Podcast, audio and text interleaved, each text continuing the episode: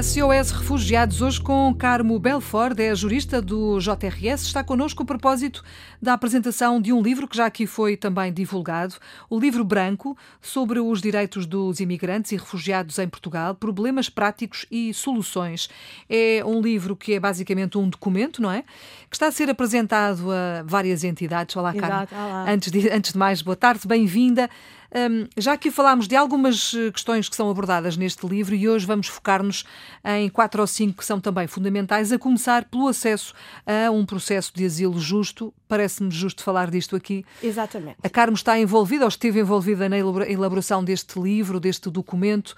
O que é que há a dizer sobre isto? Este documento, como já falámos nas semanas anteriores, foi elaborado eh, por mim e por um advogado que trabalha também no JRS, o Filipe Dotel um, que faz atendimento uh, jurídico uh, uh, aos, aos, refugiados. Uhum.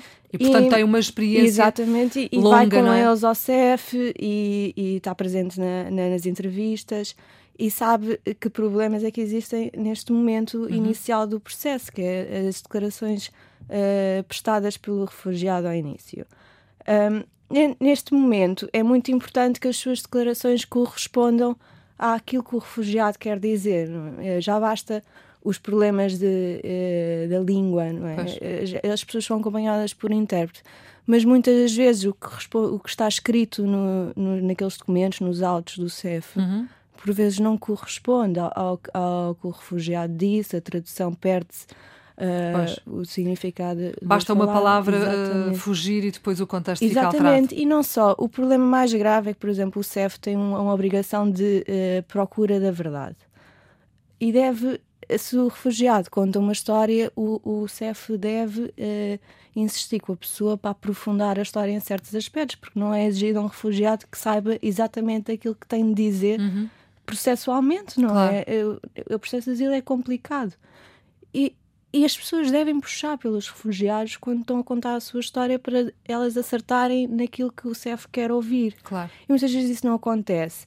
As pessoas não dizem porque não sabem que é preciso dizer, o CEF não puxa por elas. Não pergunta, e, se e calhar diretamente. Exatamente. Não é? e, o, e o processo cai por falta de fundamento ou falta de motivos alegados, uhum. quando na verdade eles estão lá, e, mas não são bem transmitidos. Uhum. Portanto, se calhar era preciso apostar mais na, Sim, nos tradutores? O que é que nós aconselhamos? Nós aconselhamos a que as pessoas, esta, esta fase, uh, nem, nem sempre têm assistência jurídica. Uhum. Uh, se a pessoa estiver acompanhada, por exemplo, no, caso, no nosso caso, alguém do JRS, mas também pode ser com outras instituições que fazem este trabalho uh, estar acompanhadas, para nós certificarmos que, que aquilo corresponde à história uhum. que o refugiado nos disse anteriormente, num momento menos, que tenha, esteja menos nervoso, claro. não é? Uhum. E mais menos natural, tensão, menos é? tensão. Uhum. Portanto, este é um dos problemas aqui apontados, Exato. mas há, há muitos outros, não é? Tantos Por exemplo. Outros educação e reconhecimento de qualificações profissionais. Claro, isto é, é, um... uma questão óbvia Exatamente. nos refugiados. Uh, as pessoas não,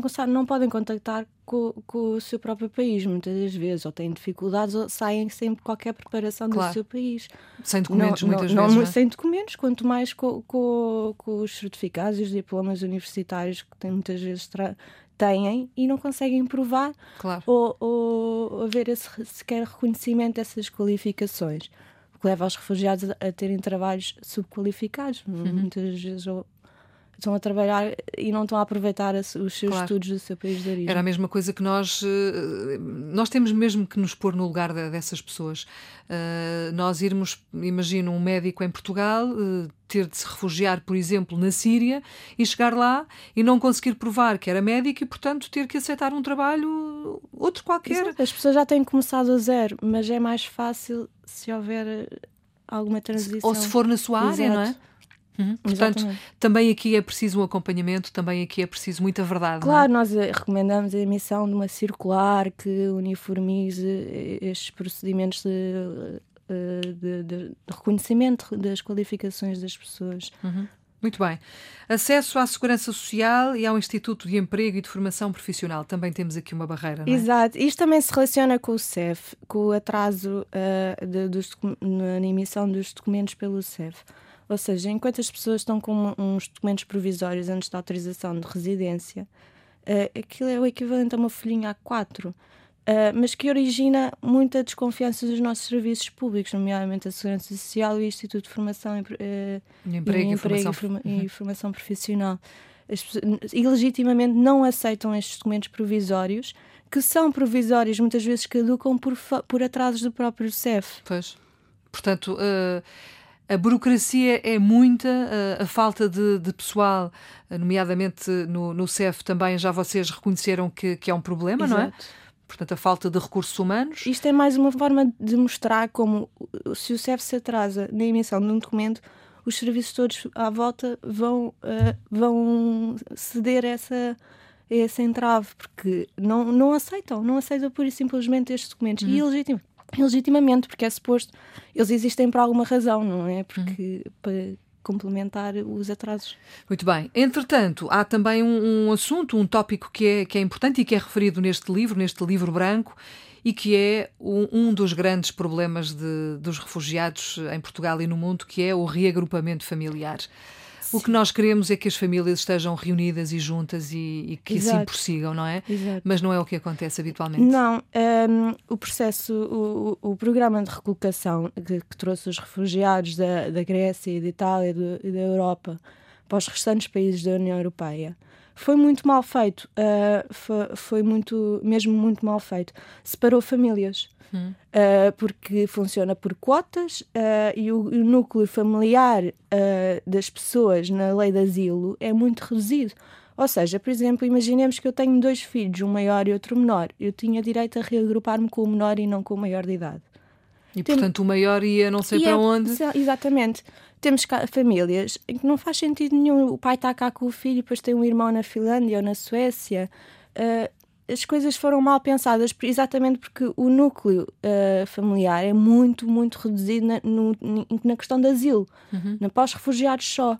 Mas para os estrangeiros, para os imigrantes, já é outra, já é outra história. É, o núcleo é bastante mais alargado. O que nós recomendamos é que uh, o Estado português adote a legislação para estrangeiros hum. e não a legislação para asilo, englobando, assim, alastrando o, o leque de familiares. E que permita, obviamente, que a família se possa juntar, seja em Portugal, seja família, na Finlândia ou no outro lado qualquer. A família é um fator importantíssimo claro. de integração das pessoas. Não, tem que sentir que tem um núcleo de apoio, de apoio é? que, que, não, é normal que chegam a Portugal, não têm amigos, não, não têm laços sociais não falam a língua, eh, sentem-se perdidos, Exatamente. já passaram aquilo que nós sabemos e, portanto, que convém esquecer. Eh, e de repente, se tivessem ali o marido, a mulher, os filhos, e etc., seria mais fácil. Psicologicamente, saberem que, por exemplo, a mãe ou o filho ainda está na Síria. Ou, claro. psicologicamente. A cabeça não para não, de pensar. Exatamente, exatamente. não é uma há preocupação é? muito grande. E, enfim, é um assunto muito sensível Uh, que tem urgentemente de ser resolvido. Muito bem. Carmo, uh, só mesmo para terminar, este livro já foi entregue, não é? Uhum. Quem de Direito. Sim. E neste momento, uh, o que é que está a acontecer? Estamos a, vamos reunindo, já temos as reuniões com, com, marcadas com o ACNU, já nos reunimos com o Bloco de Esquerda, vamos reunir com a Secretária de Estado para a Integração e Imigração, portanto vamos ser, vamos, estamos a ser ouvidos uhum. pouco e pouco e vamos insistir uh, cada vez mais para, para nos fazermos ouvir Muito e bem. dar voz aos problemas das pessoas. É isso mesmo. Também aqui queremos dar voz a estes problemas todos através do JRS. Obrigada, Carmo, por ter vindo Obrigada, à Antena 1. Mais uma vez, olhámos com pormenores, o pormenor possível num programa de rádio, para este livro branco sobre os direitos dos imigrantes e refugiados em Portugal, problemas práticos e soluções apresentados pelo JRS.